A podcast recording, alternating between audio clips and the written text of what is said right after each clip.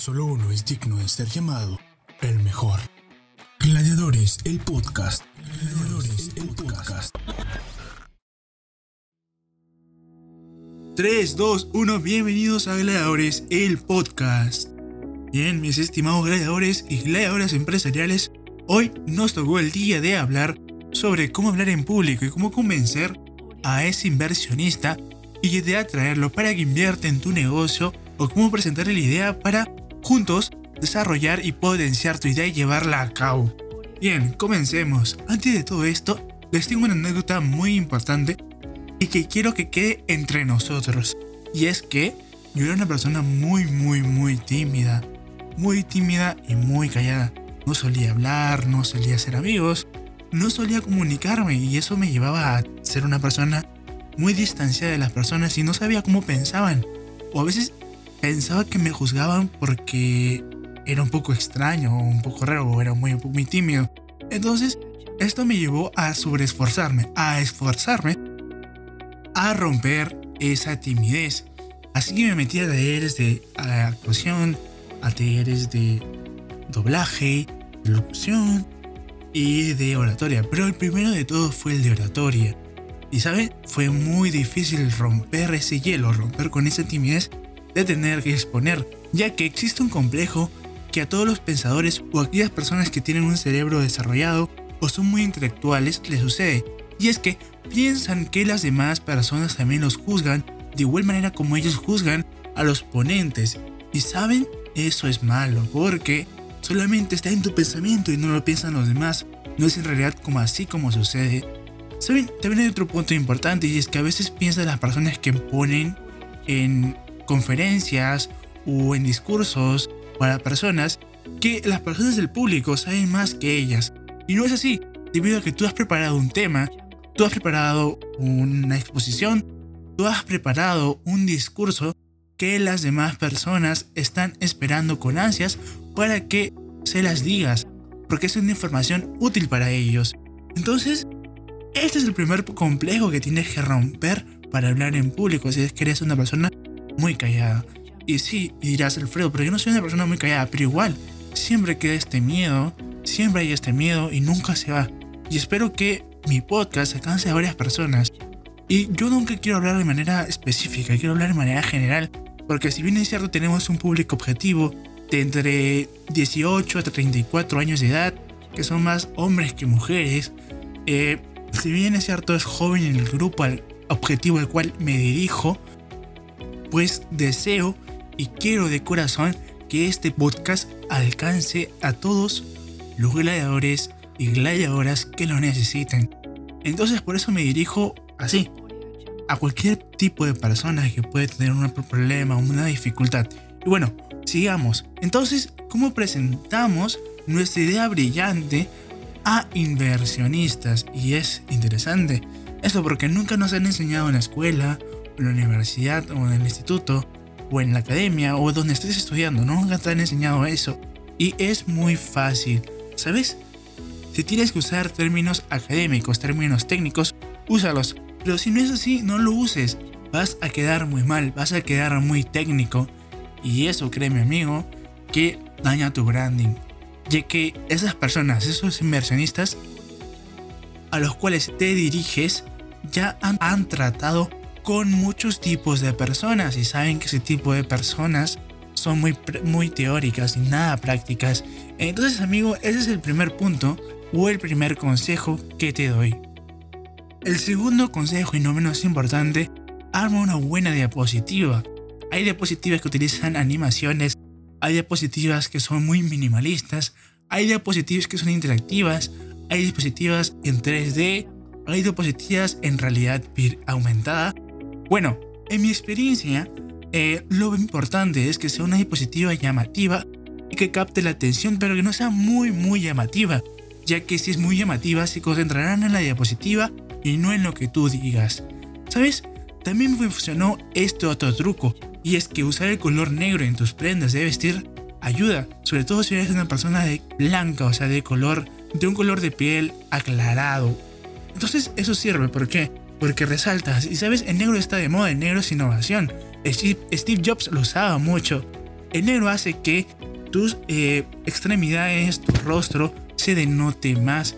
Entonces esto hace que cada gente se entretenga más contigo, se capte más contigo, que capte más su atención contigo. Y eso es muy bueno. El cuarto punto que les quiero dar y que les quiero decir es que pase lo que pase, nunca pierdan el control de la situación y nunca te perdones. ¿Sabes? Es normal en los humanos equivocarnos, es normal en los humanos perder el control de ciertas situaciones. Siempre va a depender de la forma en la que tú interactúes, en la forma que tú improvises. Y eso es muy, muy, muy, muy importante y no muchas personas lo saben, ya que son pocas las personas que improvisan en situaciones difíciles, en situaciones de caos. Y es mayormente allí donde piden disculpas y se pierden la atención de su público. ¿Saben?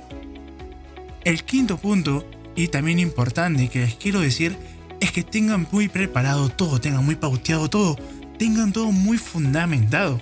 Porque, ojo, en el Perú se estira a decir mucho el floro, o decir, o en otras palabras, para los oyentes de otros países, es decir, la capacidad de comunicar, de convencer bajo fundamentos pocos escasos, pero que suenan muy agradables al oído humano. ¿Y esto qué quiere decir?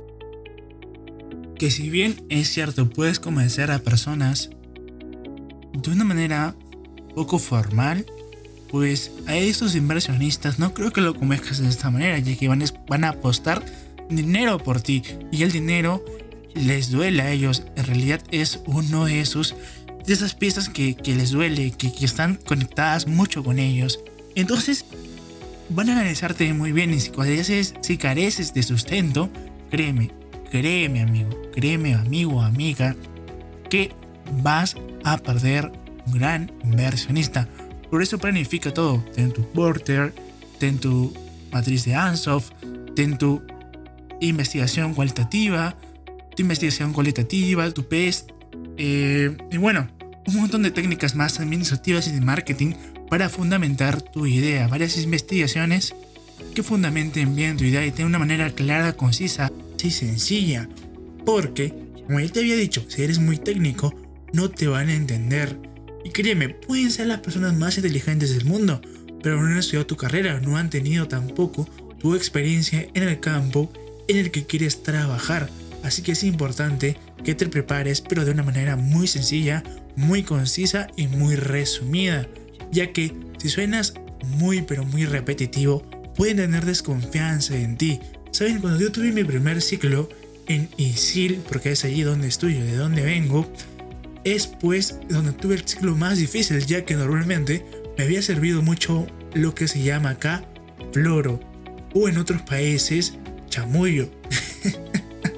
Y entonces me había servido mucho eso, pero cuando llegué a ISIL no me sirvió de nada eso. Y créanme, esto que les estoy contando es a base de experiencia de 4 años de exposiciones, tanto en ISIL como en el campo laboral. Y créanme, siempre me ha funcionado, siempre ha sido así. Entonces, otro punto que les quiero decir, que les quiero comentar, es que sean seguros de sí mismos, crean en su idea perfectamente. ¿Saben? En el primer eh, episodio les dije que les iba a mostrar episodios interesantes que nunca nadie les había contado. Bueno, este es uno de ellos. Creo que confíen en su idea porque su idea es brillante, su idea es única, su idea es genial. Y tu idea tiene que estar aliado con tu propósito de vida para que sigas y sigas y sigas trabajando y nunca, nunca, nunca, nunca te canses porque créeme, si es tu propósito de vida, vas a tener energías de sobra. Es como este podcast, que tengo energía de sobra porque es mi podcast, o sea, es mi propósito de vida. Tengo muchos temas sobre qué hablar en este podcast. ¿Por qué? Porque es mi propósito de vida. Me he estado preparando toda una vida para, o bueno, lo que tengo de vida, ¿no? Que son 21 años, para hablar, para hablarles en este podcast. ¿Y saben? Eso me anima, me motiva, hace que quiera investigar más, hace que quiera estudiar más. Y eso, eso es importante porque tanto me ayuda tanto como a niveles de seguidores y también a nivel intelectual y a nivel académico y a nivel profesional. Así que si es, si es tu propósito de vida, tú dale con todo, créeme que lo vas a convencer si has seguido todos estos pasos. Para último y para terminar, amigo, amiga, trata de estudiar una carrera técnica o una carrera universitaria que trate sobre negocios o sobre el manejo de negocios. Créeme, te va a servir de mucho. Hay muchas carreras. Está el marketing, está la administración, está gestión, está este, negocios internacionales y hay muchas, muchas, muchas carreras más que son de negocios créeme, esto va a hacer que tú crezcas y no seas estafada o estafado por malos gurús o falsos gurús de internet, ¿no? Que últimamente se ha visto muy, muy, muy de moda. De hecho, el próximo podcast es sobre eso, sobre los falsos gurús de internet. Bueno gente, los dejo. Chao, chao. Bye mis gladiadores y mis gladiadoras empresariales. Hasta aquí. Gladiadores, el podcast.